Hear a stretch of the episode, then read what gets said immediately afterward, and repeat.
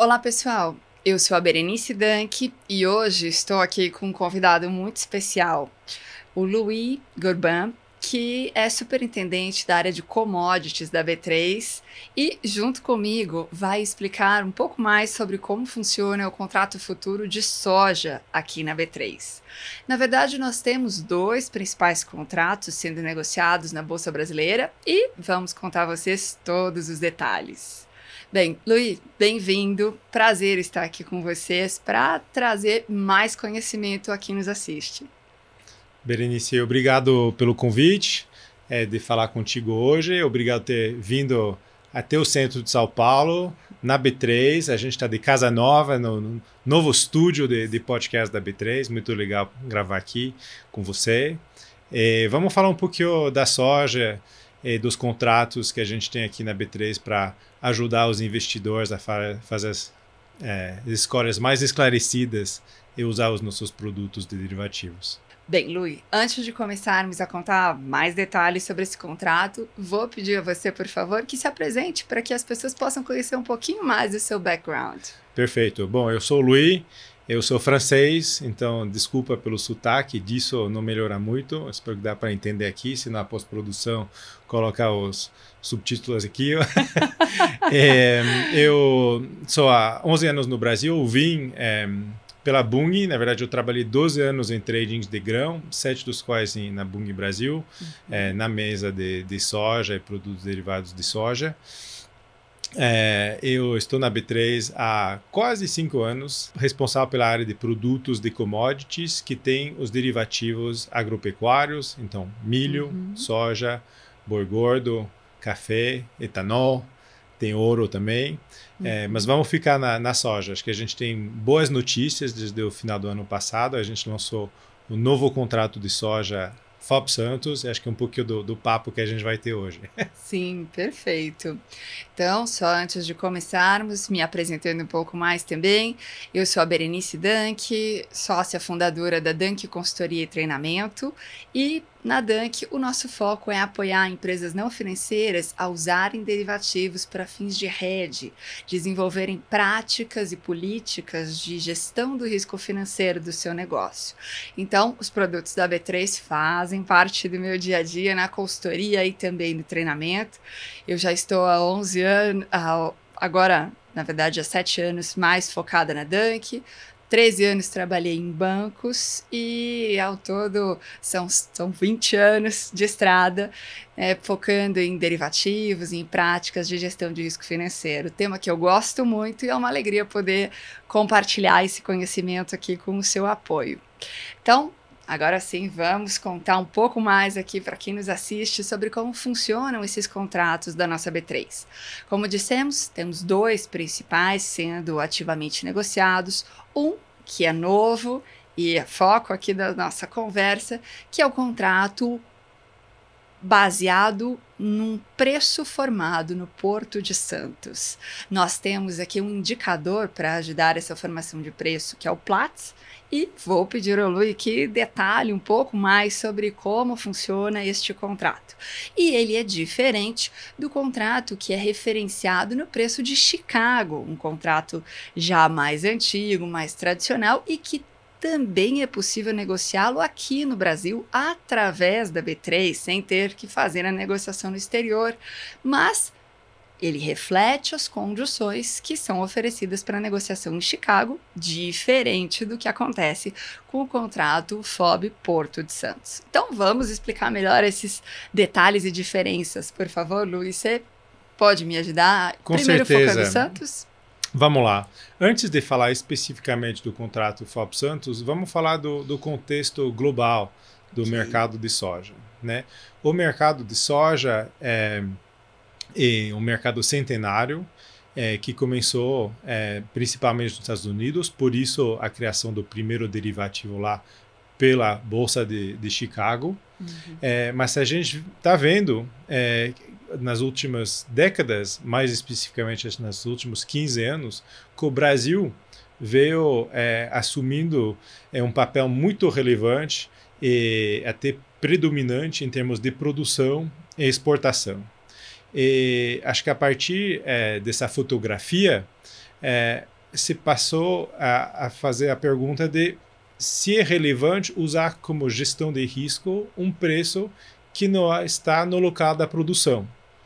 Uhum. E, três anos atrás, agora, a gente teve uma guerra comercial entre os Estados Unidos e a China e ficou muito claro é, que podia ter distorções de preços justamente por conta das características e principalmente do ponto de referência é, do ativo subjacente, no caso, a soja. Uhum. Então, acho que aqui vale ressaltar a importância e acho que a relevância de cada contrato. Então, tudo que eu vou falar hoje é, não é desmerecendo o contrato de Chicago, com um contrato de novo centenário, mas ilustrando a importância para o Brasil e os participantes da cadeia produtiva aqui de ter um derivativo que ajuda a dar mais transparência e mais robustez dentro da negociação do processo de formação de preço, é, que a gente chama de price discovery em inglês, e dessa gestão de risco.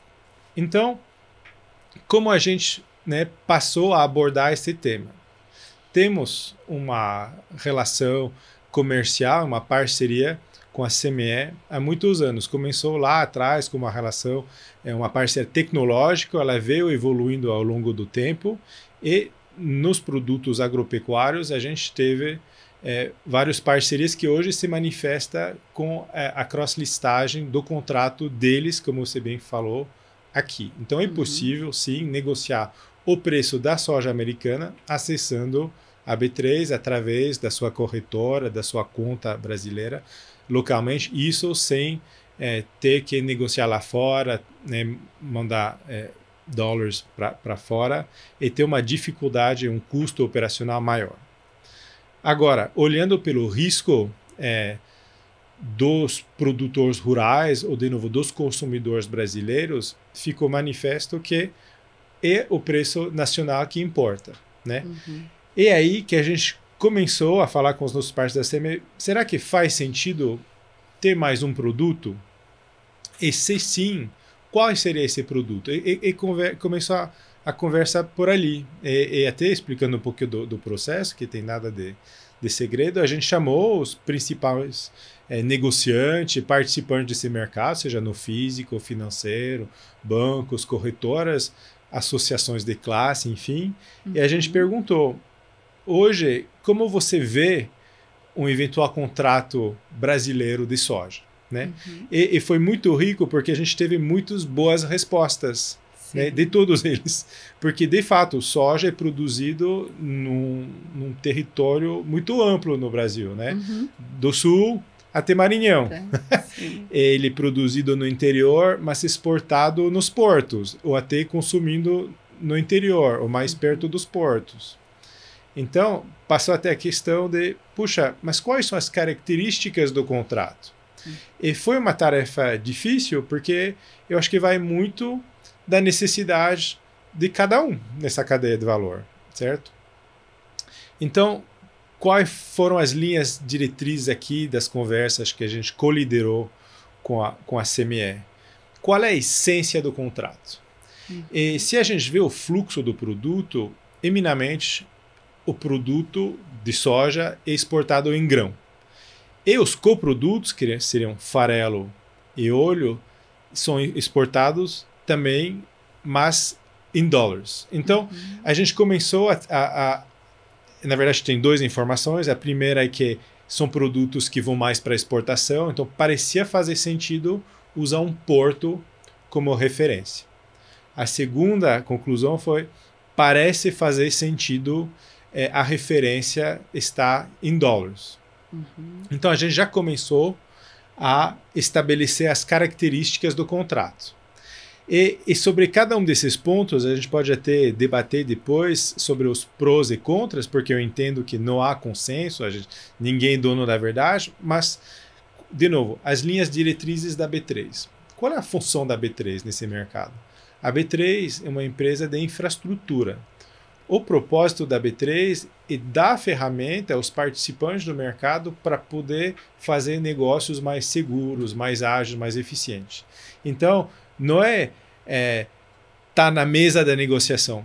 e ser a mesa de negociação, certo? Então, é, a gente começou com essa necessidade de ter um contrato local para que seja ilustrativo das variações de preços da soja brasileira. E depois desse, dessa primeira premissa ou, ou conclusão, a gente começou a falar das características. É interessante porque essa palavra que você usou sobre a eficiência do instrumento de proteção, desse derivativo para aquele que o usa, é talvez, na minha opinião, um dos pontos essenciais né, e mais positivos de nós termos um contrato aqui baseado no Brasil e não em Chicago, servindo aos nossos produtores e às empresas que comercializam soja aqui no nosso país. Porque a gente sabe que dentro dentro das práticas de hedge, quando falamos de commodities, um tema que há muito se discute é a questão da ineficiência do hedge em função do basis ou risco de base, que é justamente essa diferença entre o preço na minha localidade e o preço do derivativo que eu posso usar para fazer a minha proteção. Então, se o meu derivativo é Chicago, ele está ainda mais distante do que o Porto de Santos, daquele que produz e comercializa no Mato Grosso, no Paraná ou nos diversos estados produtores brasileiros. Então, minha expectativa é que ao usar este contrato Base Santos, os nossos produtores e comercializadores aqui no país possam ter este risco de base mitigado em relação ao Chicago. É, o contrato é relativamente novo, a gente ainda tem uma série histórica curta para, de fato, testar este tipo de eficiência, mas esta é uma expectativa forte que eu tenho. Não sei se vocês já desenvolveram algum estudo nesse sentido ou já tem alguma evidência dessa natureza. Não, acho que é um ótimo ponto. É justamente isso que a gente buscou, uhum. né? E, e, de fato, é, o produtor rural ele vai produzir, a, a, a trading vai exportar. Então, é, o objetivo aqui da B3 é oferecer uma ferramenta que permite aos dois poder gerir esse risco ao longo do caminho. O que uhum. você falou do, do, risco de base é justamente isso o grande benefício do produto. Uhum. E dar acesso a essa base para todos os participantes brasileiros. Até existem ferramentas de gestão de riscos, mas para investidores mais qualificados ou para empresas de maior porte. Eu penso aqui no papel Paranaguá o ATT acesso ao mercado de cargo, que é o mercado de, de exportação de navios dos portos brasileiros, seja FOB Brasil ou CNF China. Aqui você está, de fato, abrindo o acesso a esse mercado para qualquer um. E, e, como você bem mencionou, o, o, a base brasileira ela é regida pelo ciclo da safra, o clima e a oferta e demanda brasileira. O contrato de Chicago vai fazer da mesma forma é, vai, vai ser impactado pelos fatores que impactam o preço da soja americana. Então, essa base é justamente o que mais impacta o participante brasileiro. E, e através de um contrato brasileiro, se consegue ter um, um derivativo muito mais próximo do teu preço e do teu risco de preço. E você mencionou a questão do frete. Interessante porque é, frete é um dos principais componentes de custo quando a gente fala sobre o que está dentro desse basis ou risco de base. E com todo esse aumento de combustíveis generalizados que nós tivemos, o basis andou também aumentando. Quer dizer, esse descolamento e essa possível ineficiência tende a aumentar em circunstâncias como a que a gente viveu em 2021 e também agora em 2022. E isso vale não só para situações de exportação, mas também aqui, né, para o nosso contexto interno, quando acompanhamos essa evolução, esses diferenciais de preço nas diversas localidades e comparamos, por exemplo, com Chicago, né, que é um preço que a gente tem aí facilmente acesso, a gente percebe que os descolamentos aumentaram. E, inclusive, dentro das, dos nossos projetos de consultoria, a gente tem dado uma, um, uma atenção especial à modelagem deste risco, justamente porque percebemos que, se não, não o fizermos, a tendência é que o RED traga ineficiências, ou seja, que o derivativo não produza aquela proteção que eu espero do ponto de vista das variações de preço na minha localidade. Dado que eu não tenho aqui na B3, por exemplo, um derivativo de soja uh, Mato Grosso ou soja Paraná, né? Eu tenho soja Porto de Santos, soja Chicago, e aí eu preciso aproximar isso da melhor maneira da minha realidade local. Então, realmente, uh, a expectativa é que agora a gente possa cada vez mais também fazer, desenvolver esses hedges usando o contrato aqui base Porto de Santos. É um ponto bacana que você faz sobre a pluralidade de eventuais é, pontos de referência, porque você tem razão. A rigor, é, você poderia ter a mesma quantidade de pontos de referência do que tem de produtores. Mas daí não teria negociação nenhuma, porque teria muitos teria contrato demais. Então acho que de novo isso foi muito o foco da B3 em escolher uma praça Uhum. E, e, tudo vai ser. Acho que em, em, em, trading de commodity, a noção de, de, paridade é essencial. Sim. Essa paridade ela é medida pela base, mas a base sempre é referenciada a alguma coisa. Perfeito. É, por que Santos? Por que Paranaguá? Por que não outro porto? Acho que aqui, de novo, a gente, a gente tentou encontrar um denominador comum. Hoje, uhum. o porto. É, o Santos é o, o, porto que tem o maior escoamento e exportação de soja. Uhum ele também captura, em termos de, de, de, soja exportado por ele, uma maior região do que Paranaguá. Ele também compete, de uma certa forma, com os portos do Corredor Norte. Então, acho que ele é um termômetro muito bacana da, so, da exportação da soja brasileira. E é os produtores rurais que, que podem dizer, mas puxa, minha soja está no interior, tem essa paridade de frete, está em reais, é, isso são pontos válidos a favor de ter um contrato é, mais mercado interno, mais em reais.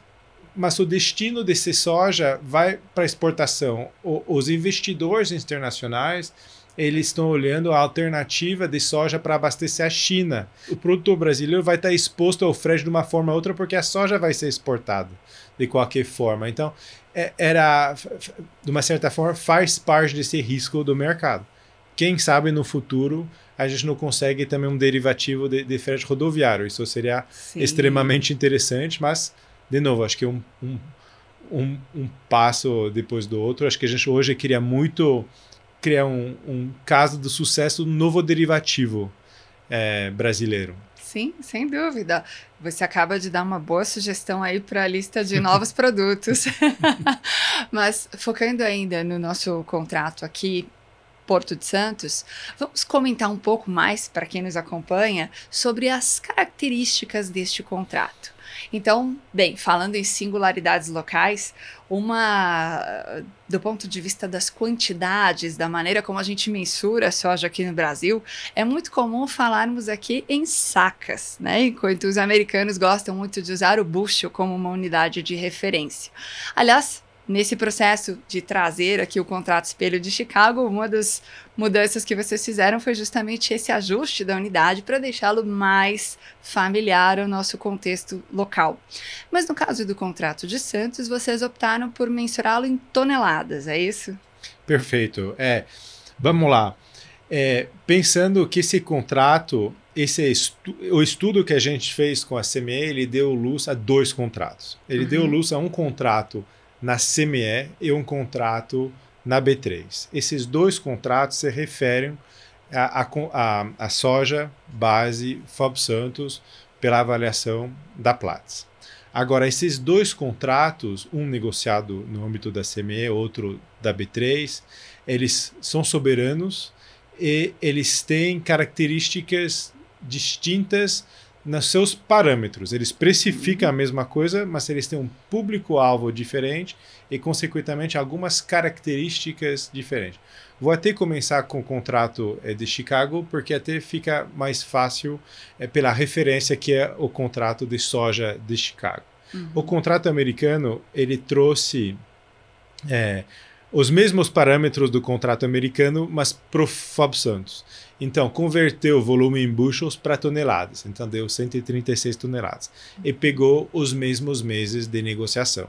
Só inclui o fevereiro pela importância e relevância que ele tem no entre safra e no momento da colheita e primeira exportação. Uhum.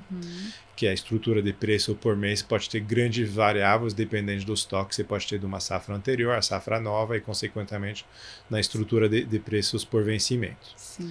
trazendo isso e, e pensando que o público-alvo deles são os investidores americanos e internacionais. Uhum. O contrato B3 já tem como público-alvo a cadeia produtiva brasileira. Uhum. Então, ele foi parametrizado para atender a demanda nacional. Essa demanda nacional começa pelo fato que é um ativo que é negociado todos os meses. Um, porque o produto rural se preve o ano inteiro para poder negociar, fazer barter, comprar insumo. Também tem um crushing, né, um, uhum. uma utilidade para o mercado interno para esmagar, fazer farol o ano inteiro. E essa paridade se calcula com base em exportação. Uhum. Com o crescimento da safra, a gente vai ver cada vez mais exportação no segundo semestre, Sim. que era muito raro, mas pensando no futuro, o Brasil vai exportar ainda mais. O Brasil ainda tem um espaço muito grande para aumentar a sua produção. Então esse contrato é, ele está também muito olhando pelo futuro. Uhum. Então a primeira conclusão em termos de parâmetros do contrato foi vamos negociar esse contrato todos os meses. E o brasileiro, o investidor brasileiro, está acostumado a isso. A maioria dos contratos B3 também tem vencimentos todos os meses. Primeira característica, é, vencimentos todos os meses. Segunda, evidente por ser, por ser Platts, mas liquidação financeira. Acho que vale ressaltar que a liquidação é feita com base na diferença de preço entre o indicador e, e a sua posição tomada. Tamanho.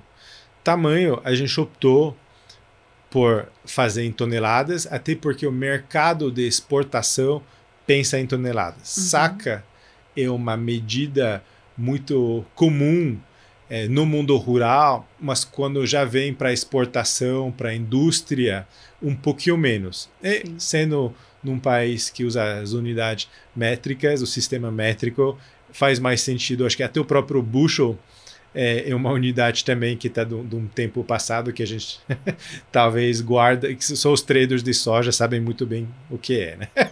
Mas é, 34 toneladas, por quê? A gente precisava fazer duas coisas. A primeira é ter um tamanho de contrato compatível com os outros contratos da B3, é, em termos de valor é, e de tamanho. Uhum. Então a gente precisava reduzir 136 toneladas, porque ia ser muito discrepante em volume e também em valor. Né? Pensando no investidor brasileiro, até pelo seu perfil, o varejo é muito forte aqui no, uhum. como participação dos mercados derivativos agropecuários, ia ser um, um, um ticket de entrada muito alto. E a segunda consideração era um parâmetro de compatibilidade com o contrato, tanto de, de CBOT tradicional, tanto é, do contrato sul-americano deles, que, que é o FOP Santos, para poder fazer a arbitragem é, entre os dois e estimular a liquidez. As maiores diferenças são essas. É, outro ponto que vale muito ressaltar é que na B3 já temos opções a serem negociadas, que por enquanto a SME não, não tem, acho que no curto prazo não tem vocação a ter. Excelente. E as opções também estão disponíveis para todos os futuros? Perfeito. Muito bom do ponto de vista né, de alternativas de rede, as opções são excelentes, porque elas permitem você montar estruturas que não tenham ajustes diários. E isso para companhias não financeiras ou que não são, não tem uma tesouraria tão ativa e tão sofisticada, ajuda bastante. Né? Porque é um tema que eu sempre acabo comentando, né, entre prós e contras das diferentes estruturas e ferramentas de derivativos, é que o contrato futuro ele tem o ajuste diário. E isso, para tradings, para companhias mais estruturadas em sua tesouraria, é algo comum, né? Faz parte ali da administração desse caixa do dia a dia. Mas para as companhias menores, isso por vezes pode trazer impactos adversos no caixa, porque em momentos de crise, de grande volatilidade, esses ajustes podem ser significativos. Né? Então, as opções são alternativas de você estruturar soluções de hedge, né, e pode combinar mais do que uma opção, e ter aí sim um único ajuste no vencimento. E Louie, estas opções, elas são de que tipo? Elas são americanas ou europeias? São aquelas que podem ser exercidas a qualquer momento ou só no vencimento? São opções americanas, mas tem, tem dois pontos que eu queria também comentar sobre sua fala que eu achei super relevante. você fala do, das chamadas de margem, né, que, é um, que é um fator talvez que inibe um pouquinho a negociação. E eu vou concordar com você que é um custo, mas que esse custo, acho que é legal explicar para quem está nos vendo hoje o, o, motivo disso, né? Tem que lembrar que a B3, como contraparte central, CCP, Central Counterparty em inglês, significa que a B3 está é, tá sempre é, a pessoa, a entidade com quem você vai negociar. Então, a B3 vai ser o vendedor de todos os compradores e o comprador de todos os vendedores. E, e, por que isso é, é relevante? Porque justamente assim que você garante é, a segurança da negociação e que você elimina o risco de contraparte. Então, é um pouquinho do mesmo motivo para que você compra um seguro. Você compra um seguro porque você está mutualizando tudo o risco dos acidentes pelas taxas de idade, de sexo, de tipo de carro, etc., para pagar um prêmio adequado à sua categoria, justamente para não assumir um risco assimétrico ou desproporcional. É o mesmo motivo para que você não toma crédito ou dá crédito a seu vizinho, porque é um risco que está muito concentrado numa pessoa. E, e de fato, para poder isso se pagar, você tem que pegar um pouquinho de cada um.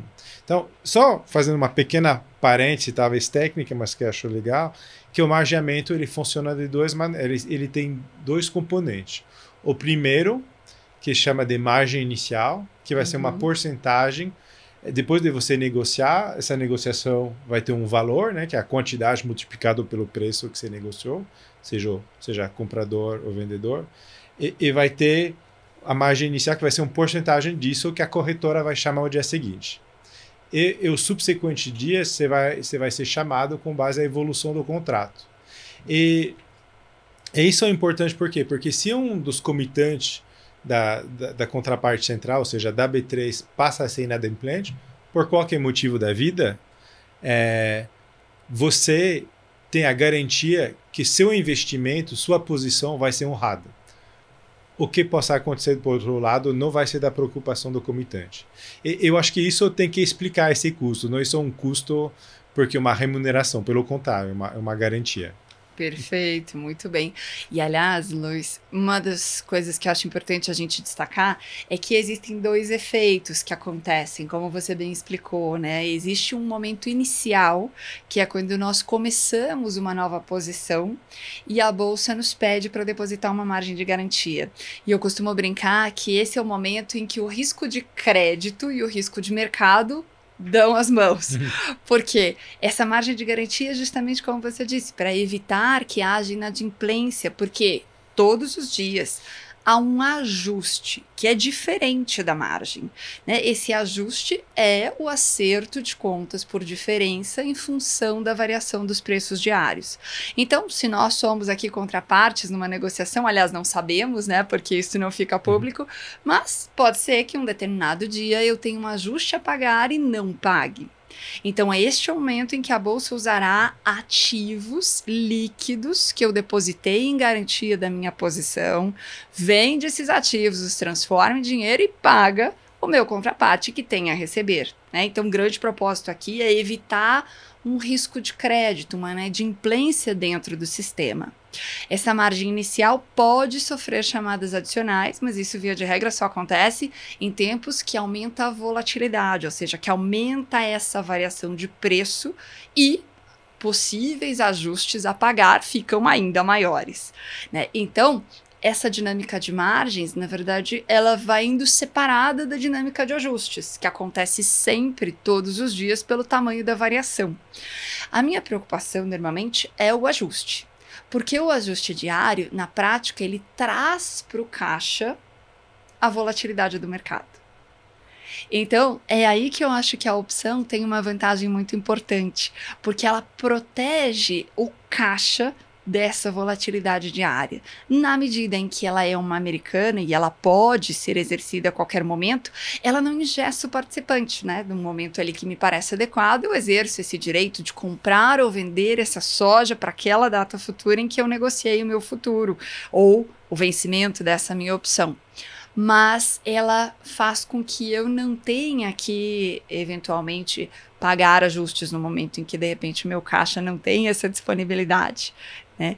E eu posso ser chamado a depositar margem numa situação em que eu fico, por exemplo, vendido numa opção, eu imagino, provavelmente. Perfeito, é isso que eu ia falar. É. é. Comprada, você já se comprou o seu prêmio, se comprou sua opção, você tem que ter o custo máximo bem estabelecido. Na venda de uma opção, você pode sofrer chamada de margem. Mas, mas o tema raiz do que você está tá falando, acho, acho muito interessante. Ele vale ser, acho que, visto de um ponto de vista talvez um pouquinho mais amplo, porque esse custo mais específico, de uma certa forma, no médio ou longo prazo, ele também vai ser diluído pelo fato que você tem mais confiança no mercado. Então você tende a abaixar o risco de crédito e, consequentemente, o, o, custo do dinheiro, se você tem uma base mais sana e mais profissional. Você comentou da dificuldade dos participantes de menor porte é, em fazer essa ginástica. É, é, verdade, eu, eu, entendo, e certamente por isso que alguns deles devem entrar em contato. Mas, mas eu acho que é uma tendência do mercado se profissionalizar. Eu uhum. acho que é meio que um, um caminho sem volta e, eu acho particularmente isso saudável, porque vai tirar da equação grandes volatilidades de preço que podem é, até prejudicar alguns participantes despreparados. E, e, isso seria uma pena, porque é, poderia ter destruição de valor enquanto tem ferramentas justamente para proteger desses cenários. Então, eu acho que todo mundo tende a ganhar e, e eu, eu não só falo de commodities aqui, acho que é um grande, um grande tema no Brasil da educação financeira. Sim. E, evidentemente, essa educação financeira ela também é muito importante no agro. Uhum. Sim, perfeito.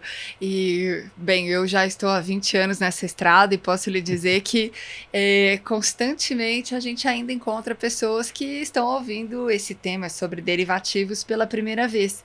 Mas há também um processo bastante forte né, de novas gerações que estão buscando esse conhecimento e que estão trazendo esse conhecimento e aplicando aos seus negócios. Então, há também uma consciência de que é, o jeito de fazer negócio vai mudando, as margens vão ficando cada vez mais estreitas, e quanto mais estreita é a nossa margem, mais importante é que a gente cuide dela né, a cada parte. E uma parte importante é tudo que acontece, como a gente brinca no agro, né, da porteira para fora.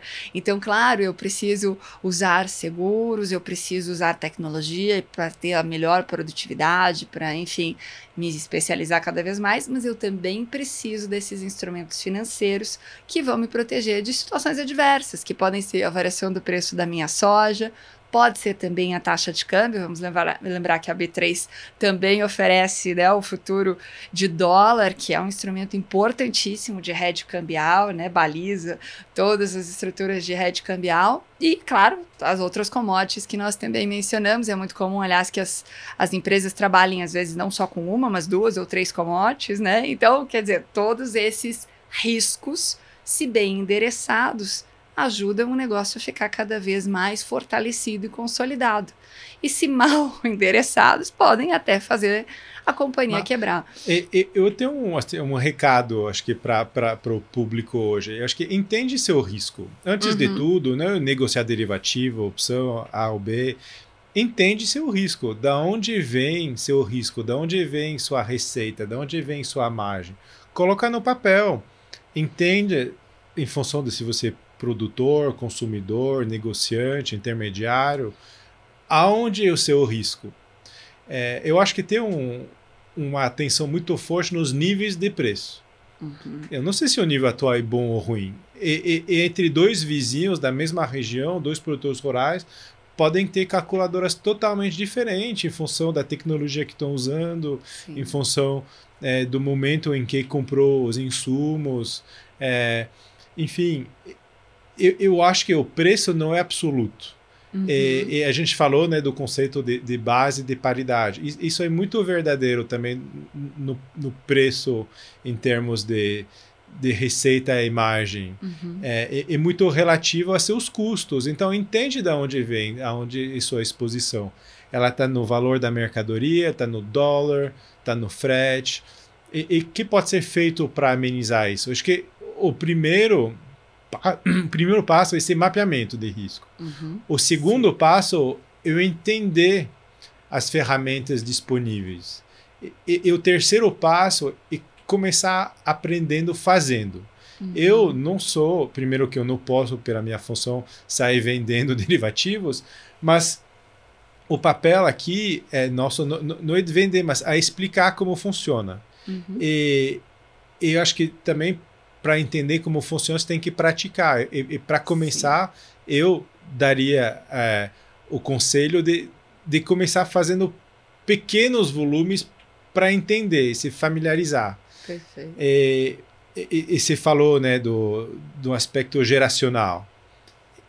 Eu concordo, eu acho que tem, de uma certa forma, o papel das futuras gerações que estão assumindo o controle é, das empresas familiares, até das empresas públicas, é, eu digo de capital aberto, qualquer empresa, as uhum. novas gerações estão sempre chegando, um depois da outra.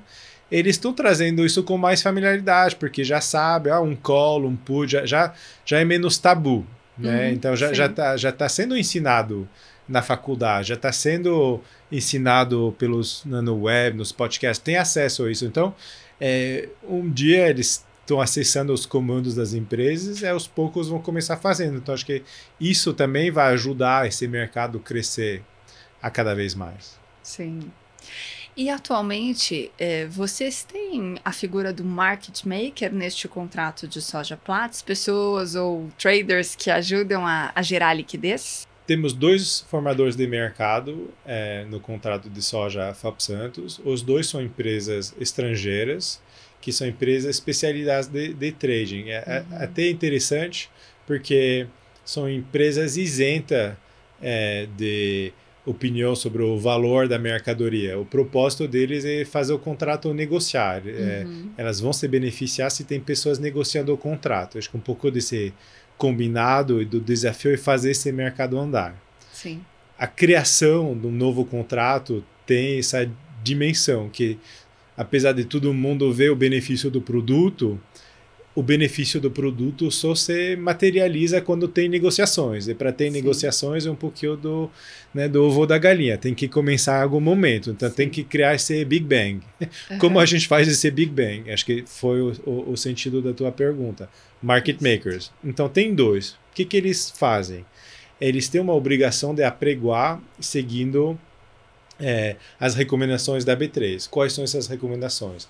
Tem vencimentos obrigatórios, é, que são estabelecidos geralmente como os, os vencimentos mais propícios a negócio. Então, no caso do contrato, a gente escolheu março ou maio, por ser os dois meses chave da exportação brasileira, uhum. também sendo meses negociados em Chicago, Sim. e novembro sendo o maior mês da safra norte-americana e o mês mais líquido do contrato Chicago, uhum. como contrato de entre safra brasileira. Sim.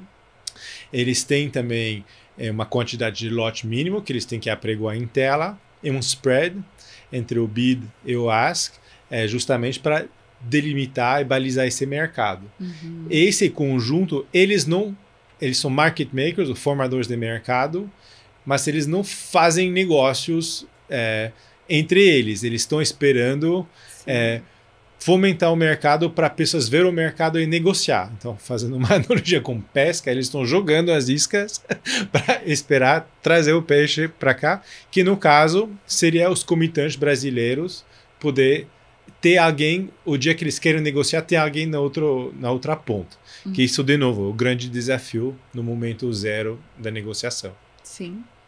E para quem então nos acompanhou, nos ouviu e pôde entender melhor como funciona esse futuro base Porto de Santos e quiser começar a experimentar esse contrato no seu dia a dia como uma alternativa para fazer o seu hedge, a sua proteção contra a variação de preço de soja, é só através da sua corretora constituir a sua margem de garantia, se habilitar para negociação e já pode sair colocando ali a ordem que haverá provavelmente um market maker para receber e providenciar a liquidez para essa ordem, é isso? Exatamente. É, procura mais informação, vai no site da B3, entende sobre o contrato, fala com sua corretora, seu estabelecimento financeiro, uhum. busca entender seu risco. Eu acho que se faz sentido, faz esse primeiro passo para negociar. É, afinal, é, deve ser benéfico para seu negócio. Perfeito. Bem, vamos seguir acompanhando de perto toda essa evolução do contrato. Espero, num próximo momento, depois podermos, inclusive, falar sobre a evolução comparativa desses preços e aprofundar mais esses temas relacionados à eficiência que nós a princípio esperamos né, que seja ainda melhor com o uso desse contrato base Santos. Lui, muito obrigada por todas as informações e o conhecimento que você compartilhou conosco. Foi um prazer estar aqui com você. Que esse seja o primeiro de vários conteúdos educativos que nós possamos fazer juntos. Obrigado, Berenice. Obrigada. Está à disposição. Vamos falar de mais contratos, sim. Combinado. E para você que nos assistiu até aqui, muito obrigada. Se gostou desse conteúdo, deixa o seu like, se inscreve aqui nos nossos canais que sempre temos novidades por aqui. Até logo!